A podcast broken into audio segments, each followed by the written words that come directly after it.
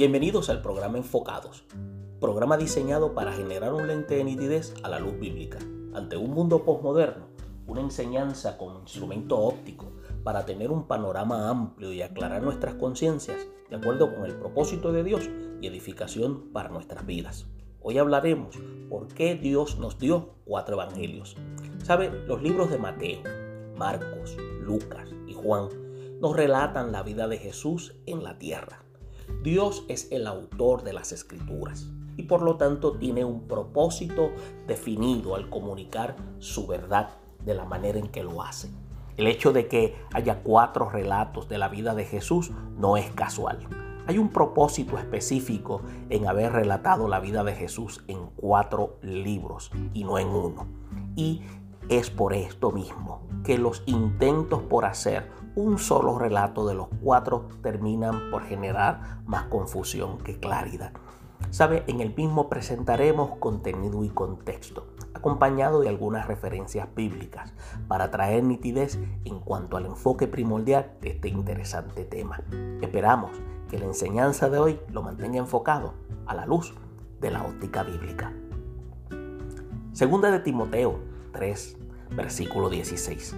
Toda la escritura es inspirada por Dios y útil para enseñar, para redarguir, para corregir y para instruir en justicia. Es extraordinario el vademecum que el apóstol Pablo le trae a memoria al joven Timoteo en su función pastoral en la iglesia de Éfeso, la cual debía enfrentar ante los desafíos de aquel tiempo. También sigue vigente para la iglesia del siglo XXI ante sus nuevos desafíos. Eh, podríamos decir que aunque toda la Biblia es inspirada por Dios, Él utilizó autores humanos con diferentes trasfondos y personalidades para llevar a cabo sus propósitos a través de sus escritos. Cada uno de los autores de los evangelios tenía un propósito diferente detrás de su evangelio. Y para cumplir esos propósitos, cada uno enfatizó diferentes aspectos de la persona y el ministerio de Jesucristo.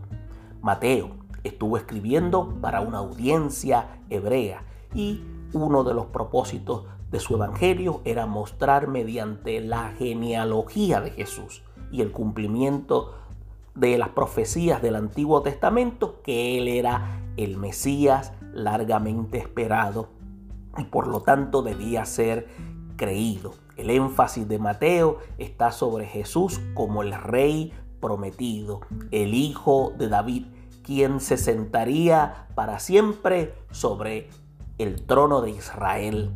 Marcos era un sobrino de Bernabé, que fue testigo ocular de los eventos en la vida de Cristo, habiendo sido también un amigo del apóstol Pedro Marcos escribió para una audiencia de gentiles, como eh, se aprecia por su falta de inclusión de datos importantes para los lectores judíos. Usted va a notar eh, la genealogía, las controversias de Cristo con los líderes judíos de sus días, las frecuencias, eh, referencias del Antiguo Testamento, etc. Aquí vemos como Marcos enfatizó a Cristo como el siervo sufriente aquel que no vino para ser servido, sino que vino para servir y dar su vida en rescate por muchos. Entonces vemos al evangelista Lucas. Lo llamamos el médico amado y compañero del apóstol Pablo. Escribió tanto el Evangelio de Lucas como los Hechos de los Apóstoles, que antes era un solo tomo y luego más adelante se hacen dos. Lucas es el único autor gentil del Nuevo Testamento. Desde mucho antes él ya era aceptado como un diligente y erudito historiador por aquellos que habían utilizado sus escritos en estudios históricos y genealógicos. Como historiador, él declara que es su intención escribir en forma ordenada la vida de Cristo, basada en los reportes de aquellos que fueron testigos oculares. Como él escribió específicamente para el beneficio de Teófilo, aparentemente un gentil de cierto rango en Roma. Su evangelio fue redactado teniendo en mente a una audiencia gentil y su intención era mostrar que la fe cristiana está basada en eventos históricamente confiables y verificables. Es por eso que con frecuencia Lucas se refiere a Cristo como el Hijo del Hombre, enfatizando su humanidad y comparte muchos detalles que no se encuentran en los relatos de los otros evangelios. Entonces encontramos también al evangelista Juan, escrito por Juan el apóstol. Es diferente a los otros tres evangelios y posee un gran contenido teológico referente a la persona de Cristo y el significado de la fe. Con frecuencia se hace referencia a Mateo, Marcos, Lucas, como los evangelios sinópticos, por su contenido y estilo similar y porque ellos ofrecen lo que se llama una sinopsis de la vida de Cristo. El Evangelio de Juan comienza no con el nacimiento de Jesús o su ministerio terrenal, sino con la actividad y característica del Hijo de Dios antes de haberse hecho hombre. El Evangelio de Juan enfatiza la deidad de Cristo, como se aprecia en su uso de la frase como el verbo era Dios, el Salvador del mundo, el Hijo de Dios y Señor y Dios. En el Evangelio de Juan Jesús también afirma su deidad con muchas declaraciones tales como yo soy. En otras palabras, yo no existo, yo soy, sobre mí giran todas las cosas. ¿Sabe? Lo más notable entre ellas está lo que dice Juan en el capítulo 8, versículo 58, en donde él asegura que antes que Abraham era yo, yo soy. Entonces, pero Juan también enfatiza el hecho de la humanidad de Jesús, deseando mostrar el error de una secta religiosa de sus días, los llamados gnósticos, quienes no creían en la humanidad de Cristo. La explicación de Juan sobre su propósito principal para escribirlo está casi al final del Evangelio. Hizo además Jesús muchas otras señales en presencia de sus discípulos, los cuales no están escritas en este libro, pero estas se han escrito para que creáis que Jesús es el Cristo, el Hijo de Dios, y para que creyendo tengáis vida en su nombre. Así que el tener cuatro diferentes y aún así precisos relatos sobre Cristo, observas diferentes aspectos revelados sobre su persona y ministerio. Y cada relato, cuando es añadido a los otros tres, se asemeja a un hilo más diferente o color entretejido en un tapiz que forma un cuadro más completo de aquel que está más allá de toda descripción. Y mientras que nunca comprenderemos enteramente todo acerca de Jesucristo a través de los cuatro evangelios, podemos conocerlo lo suficiente para apreciar quién es Él y lo que Él ha hecho por nosotros para que podamos tener vida a través de la fe en Él. ¿Sabe? Para permitirnos verificar objetivamente la veracidad de sus relatos, la Biblia desde los primeros tiempos declara que en una corte legal no debía emitirse un juicio contra una persona basándose en el testimonio de un solo testigo ocular, sino que era requerido el de que un mínimo de dos o tres testigos eh, pudieran también presentar sus puntos. De esta manera teniendo diferentes relatos de las personas y el ministerio terrenal de Jesucristo era también un elemento vital. Y esto nos permite evaluar la precisión de la información que tenemos concerniente a Él. ¿Sabe?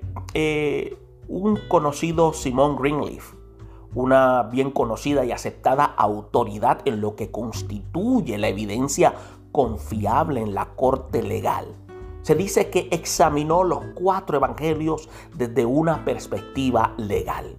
Y él notó que el tipo de testimonio de los testigos oculares proporcionados en los cuatro evangelios, en los que uno encuentra concordancia, pero con la elección de cada escritor de omitir o añadir detalles que otros decidieron incluir u omitir respectivamente, es el típicamente confiable de fuentes independientes que serían aceptadas en una corte legal como una fuente firme de evidencia. Eso es lo que señala Simon Greenleaf. ¿Sabe? Si los evangelios contuvieran exactamente la misma información, proporcionando los mismos detalles y escritos desde la misma perspectiva, serían una indicación de confabulación. Por ejemplo, de que hubo ocasión en que los escritores se reunieron con anticipación para concordar sus historias a fin de hacer que sus escritos parecieran creíbles. Las diferencias entre los evangelios en detalles aparentemente contradictorios a primera vista hablan de la naturaleza independiente de los escritos. Así que la naturaleza independiente del relato de los cuatro evangelios que coinciden en su información, pero difieren en su perspectiva, cantidad de detalles y en cuáles eventos fueron registrados, indican que el relato que tenemos de la vida y ministerio de Cristo como es presentado en los evangelios es verdadero y es confiable. También para recompensar a quienes son buscadores diligentes. Fíjese, se puede obtener mucho al estudiar individualmente. Cada uno de los evangelios puede eh, obtenerse mucho más comparando y contrastando las diferentes narraciones de eventos específicos del ministerio de Jesús. Por ejemplo, Mateo 14 se nos relata de la alimentación de los cinco mil y a Jesús caminando sobre el agua. En Mateo 14, 22, en ese mismo capítulo, se nos dice que Jesús hizo a sus discípulos entrar en la barca e ir delante de él a la otra ribera, entre tanto que él despedía a la multitud. Uno podría preguntarse, ¿por qué hizo esto? No se da una razón aparente en el relato de Mateo. Pero cuando lo combinas con el contexto dado por Marcos 6, vemos lo siguiente. Ves que los discípulos habían regresado de echar fuera demonios y sanar a la gente a través de la autoridad que Él les había conferido cuando los envió de dos en dos. Y ellos habían regresado con egos inflados olvidando su lugar y listo para dar instrucciones a Jesús. Ahora fíjese, eso es lo que dice Mateo 14, versículo 15. Así que al enviarlos por delante, ya anocheciendo, a las otras orillas del mar de Galilea, que así era que le llamaban, cuando en realidad era un, era un lago. Eh, Jesús les revela dos cosas. Mientras ellos luchan contra el viento y las olas en su propia autosuficiencia hasta las primeras horas de la mañana, como lo relata Marcos en el capítulo 6, versículo 48, versículo 50, comienza a ver que, número uno, no puede hacer nada para Dios dependiendo de su propia habilidad. Y Segundo, nada es imposible en tanto que acudan a Jesús y vivan dependientes de su poder. Hay muchos ejemplos que contienen lo que llamaríamos joyas similares que pueden encontrar los estudiantes diligentes de la palabra de Dios que se toman el tiempo para comparar la escritura con la escritura misma para que podamos ver esos matices que le dan la esencia a lo que Dios ha puesto. ¿Sabe? Los cuatro libros son llamados evangelios, aunque sabemos que toda la Biblia relata el evangelio del reino de Dios, por lo cual llamar evangelio solo a esos cuatro puede traer confusión. Pero fíjese, sencillamente diremos que son cuatro relatos de la vida de Jesús en la tierra. Los cuatro escritores relatan la vida de Jesús desde perspectivas diferentes, que al ser unidas nos dan un panorama completo de quién es Jesús que vino a ser a la tierra y cómo fue a andar con su relación con Dios, que fue importantísimo. Es por eso que Filipenses capítulo 2 versículo 5 nos dice que debemos desarrollar el mismo sentir, lo que significa una misma disposición en la mente que hubo en Cristo Jesús. Para poder hacer esto es necesario que conozcamos cómo Jesús vivió. Y para hacerlo adecuadamente debemos entender el porqué de los cuatro relatos de la vida de Jesús. Porque Dios inspiró a escribir la vida de Jesús en la tierra desde estos cuatro distintos ángulos. Y la mayoría de los eruditos y estudiantes bíblicos llaman a Mateo, Marcos, Lucas, eh, los evangelios sinópticos. Entonces, eh, eh, esto de sinópticos, que viene de sinopsis, que significa literalmente ver en conjunto, estos libros son así llamados debido a, a las coincidencias que tienen con respecto a la vida de Jesús, mientras que Juan parece ser un relato totalmente diferente y aislado y presenta a Jesús de un modo único. Yo tuve la experiencia de compartirlo con estudiantes recientemente cuando hablábamos de la armonía de los evangelios, en la cual tocábamos también los aspectos sinópticos de estos evangelios, el de Mateo, Marcos y Lucas. Y fue algo interesante y fue enriquecedor cuando podíamos hablar de la riqueza que cada uno de estos presentaban. ¿Sabe? Pero también pudimos notar cómo estos eruditos bíblicos han formulado lo que se llaman también hipótesis de lo que Mateo, Marcos y Lucas basaron sus relatos sobre la vida de Jesús, de un relato anterior y que cada uno de ellos le añadió detalles de sus propias experiencias.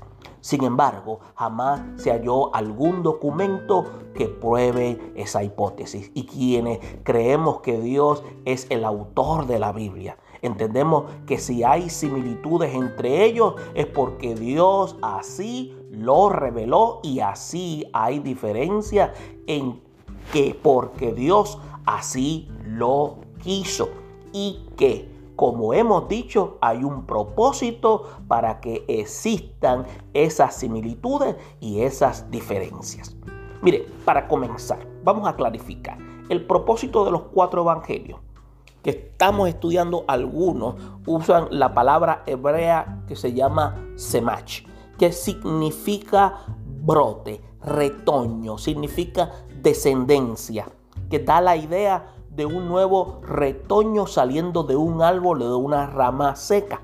Y esta palabra se utiliza cinco veces relacionada con alguna profecía sobre el Mesías. Vamos a dar un retoque al Antiguo Testamento cuando vamos a Jeremías 23.5. Y fíjese, es como cuando hablábamos con los estudiantes, cuando hacíamos este mismo análisis en la armonía de los evangelios. Hagamos lo que se llama una comparativa. Y fíjese, en Jeremías 23, versículo 5 dice, He aquí vienen días, dice Jehová, en que levantaré a David un retoño justo. Reinará un rey que obrará con inteligencia y que practicará el derecho y la justicia en la tierra. Ahora, este mismo Jeremías, el mismo libro, en el capítulo 33, versículo 15, dice también lo siguiente, en aquellos días y en aquel tiempo haré brotar para David un retoño de justicia que practicará el derecho y la justicia en la tierra. Si usted analiza, estos dos pasajes se relacionan a este retoño con David y lo señalan como un rey. Ahora, si vamos al profeta Zacarías, en el capítulo 3, versículo 8, dice lo siguiente, escucha pues, oh Josué, sumo sacerdote, tú y tus amigos que se sientan delante de ti, puesto que son hombres de carácter simbólico. He aquí yo traigo a mi siervo el retoño.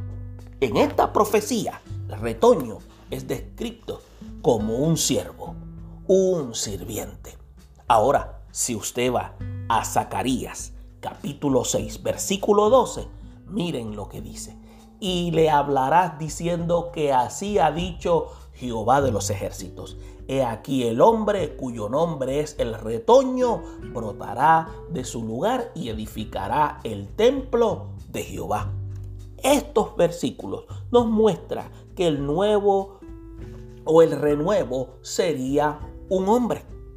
Ahora, también haciendo una comparativa con otro profeta, lo encontramos también en Isaías capítulo 4, versículo 2, que dice, en aquel día el retoño de Jehová será hermoso y glorioso, y el fruto de la tierra será el orgullo y el esplendor de los sobrevivientes de Israel.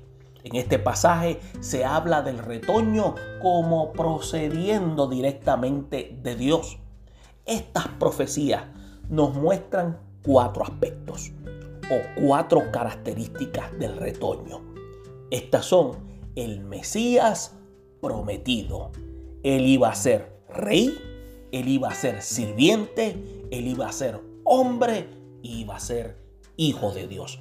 Y dos de estas características, la de rey y la de siervo, describen la función del Mesías. Las otras dos, la de hombre y la de hijo de Dios, describen su persona, su naturaleza. Estos mismos y este mismo patrón lo podemos ver en distintas secciones en las sagradas escrituras.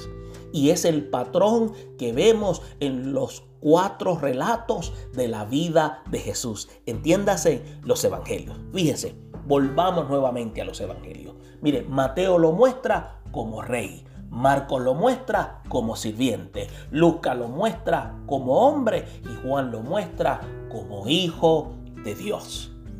Y teniendo esto en mente, podremos ver claramente que el relato de Mateo resalta su posición de autoridad como rey. Marcos hace énfasis en constante servicio que brindó durante su vida. Lucas destaca sus aspectos más humanos. Juan lo muestra en toda su gloria como hijo de Dios. Por eso podemos ver que Marcos y Lucas muestran más cerca su humillación, lo que llamamos como sirviente, como hombre, mientras que Mateo y Juan muestras más de cerca su exaltación como rey y como hijo de Dios. Es por esta causa es que vamos a ver otros patrones de estos cuatro relatos. Fíjese, Mateo presenta a Jesús como rey, se hará importante su relación con el linaje de David, su autoridad que tiene para hablar el poder y dominio que Dios le da sobre los espíritus demoníacos y todo lo que tiene que ver con su reinado. Ahora, en Marcos encontramos que presenta a Jesús como sirviente. No importa tanto su autoridad aquí, sino su servicio.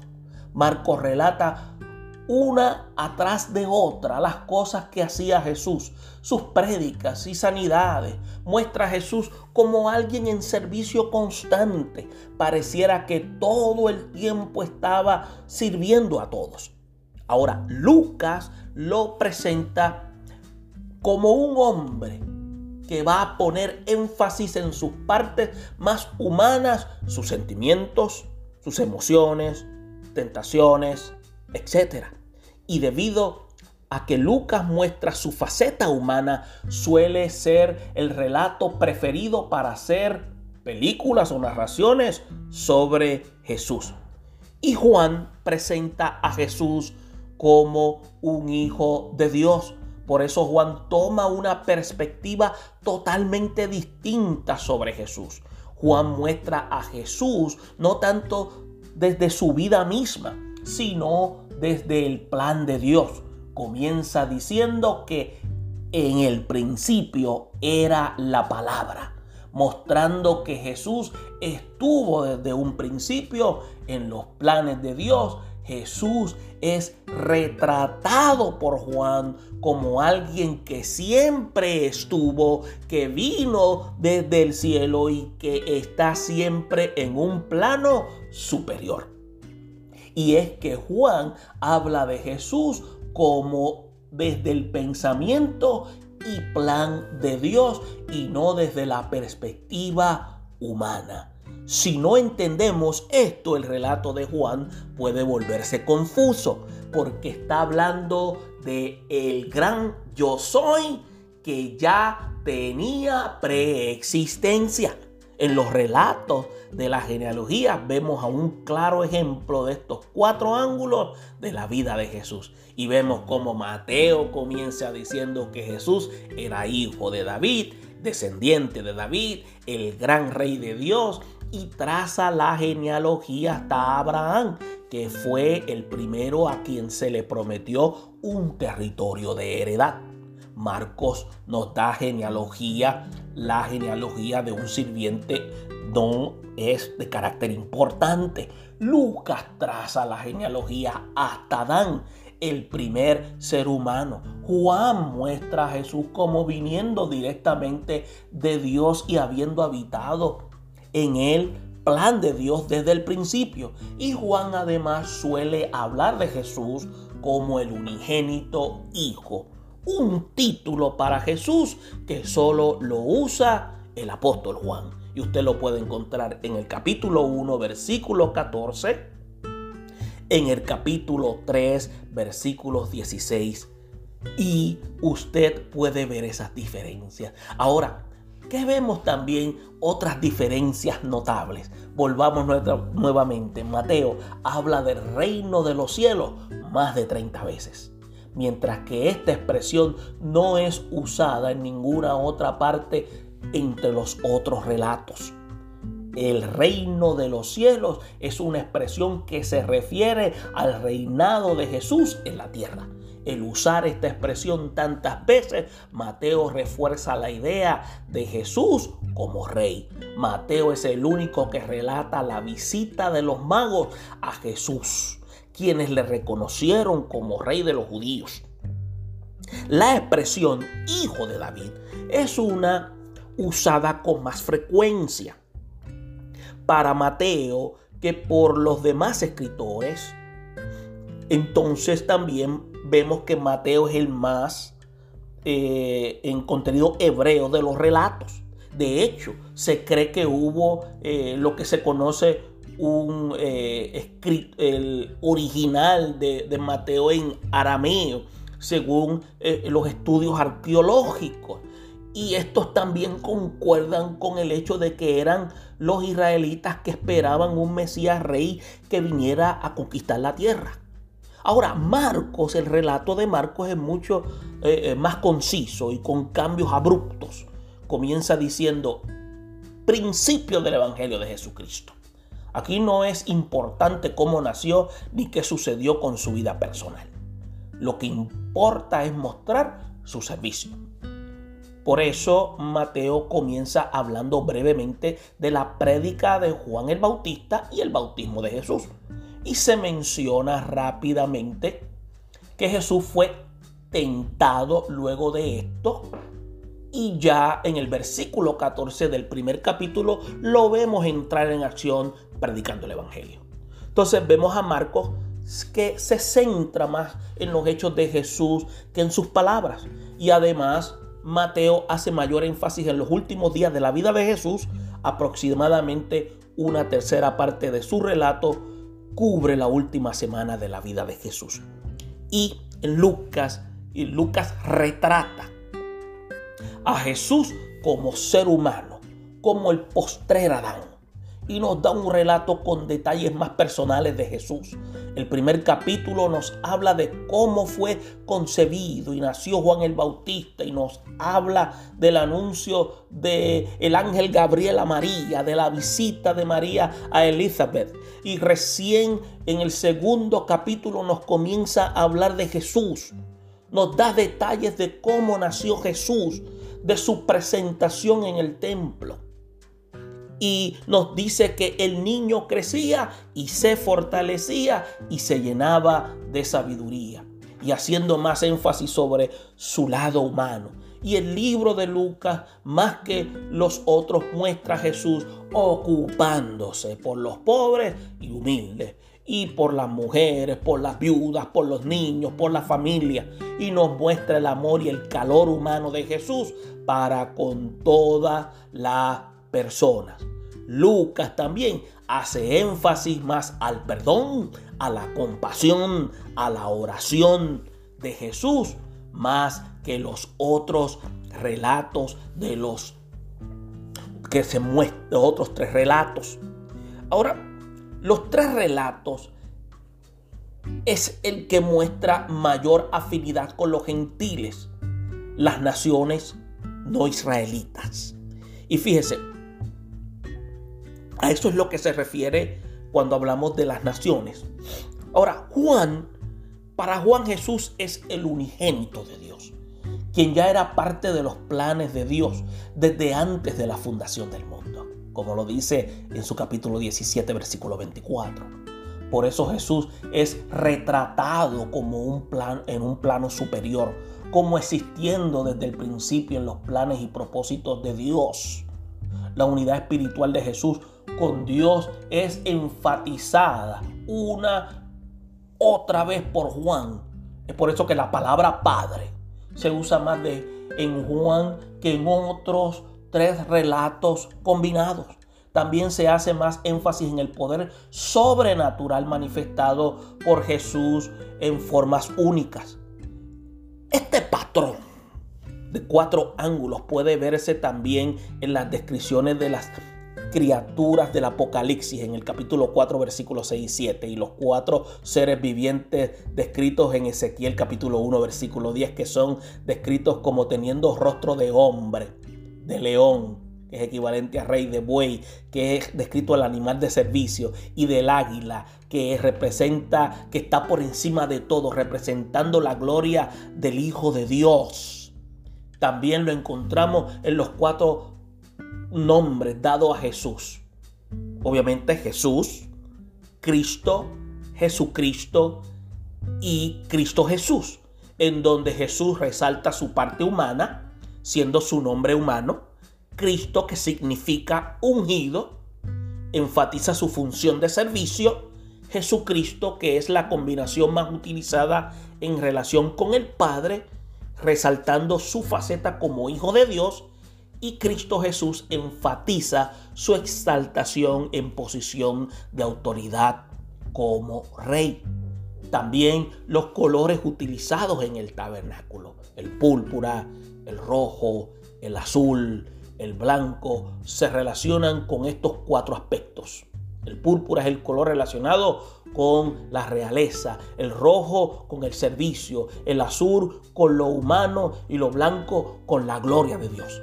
Además, esto, como señala el apóstol Pablo en Efesios capítulo 3 versículo 18, el apóstol dice que él oraba para que los creyentes conocieran la anchura, la longitud, la profundidad y la altura del ministerio. En otras palabras, lo secreto, lo espiritual. Esto y este ministerio se centra en Cristo como cabeza de un cuerpo espiritual formado por todos los hijos de Dios. Conocer las cuatro, facetas de Jesús nos ayuda a conocer más y más la forma en que actúa también hoy como cabeza del cuerpo que es la iglesia. Como hijos de Dios, hoy formamos parte de un cuerpo, del cuerpo de Cristo y compartimos sus atributos. Él es el rey gobernando por sobre toda autoridad humana y espiritual. Es sirviente y así como Cristo sirvió perfectamente, su deseo es que andemos en servicio a Dios y a las demás personas. Jamás usar el poder de Dios para fines egoístas. Él también es humano o fue humano y su ejemplo nos muestra que Dios obra en el mundo por medio de los seres humanos y Él también es hijo de Dios y todos los miembros del cuerpo fuimos hechos hijos de Dios y Dios quiere que seamos imitadores de Él, que seamos representantes de su gloria, su bondad, su gloria, su amor, su misericordia y todos sus atributos. Mientras más comprendamos a Jesús, más comprendemos y más podremos entender nuestra identidad en Cristo y la obra que Dios hizo por nosotros por medio de Jesús. Por eso en Efesios 4 versículo 13 Dios revela que su deseo es que todos lleguemos a la unidad de la fe y del conocimiento de su Hijo. Conocer a Jesús es conocer todo lo que Dios hizo, hace y hará por nosotros espiritualmente y conocer nuestra función y todo el poder que Dios ha hecho disponible para nosotros. En otras palabras, los evangelios muestran una armonía y no una confusión como muchos quieren hacer ver para desacreditar la veracidad e historicidad de los evangelios. Cada uno muestra en cada ángulo lo que Dios quiso para poderlo plasmar a manera de escrito. La múltiple atestación que muestran los evangelios es un indicador de la veracidad del mismo Dios encarnado, haciéndolos inteligibles para que pudiesen ser comprendidos, tomando en consideración la antropología cultural, así también como la percepción humana, porque éstas no iban a alterar el pensamiento de Dios inspirado en la boca de los autores. Dios, te damos gracias por los evangelios, la cual nos muestran que tú eres el Emanuel, el siervo admirable, el hombre perfecto y el Dios encarnado. Mediante ellos aprendemos a ver al Padre, saber quién es, cómo se comporta y cuáles son los parámetros de tu conducta. En tu poderoso nombre Jesús. Amén. Estuvo con ustedes el profesor Junior Pérez Cruz. Gracias por su sintonía y será hasta la próxima semana en Enfocados.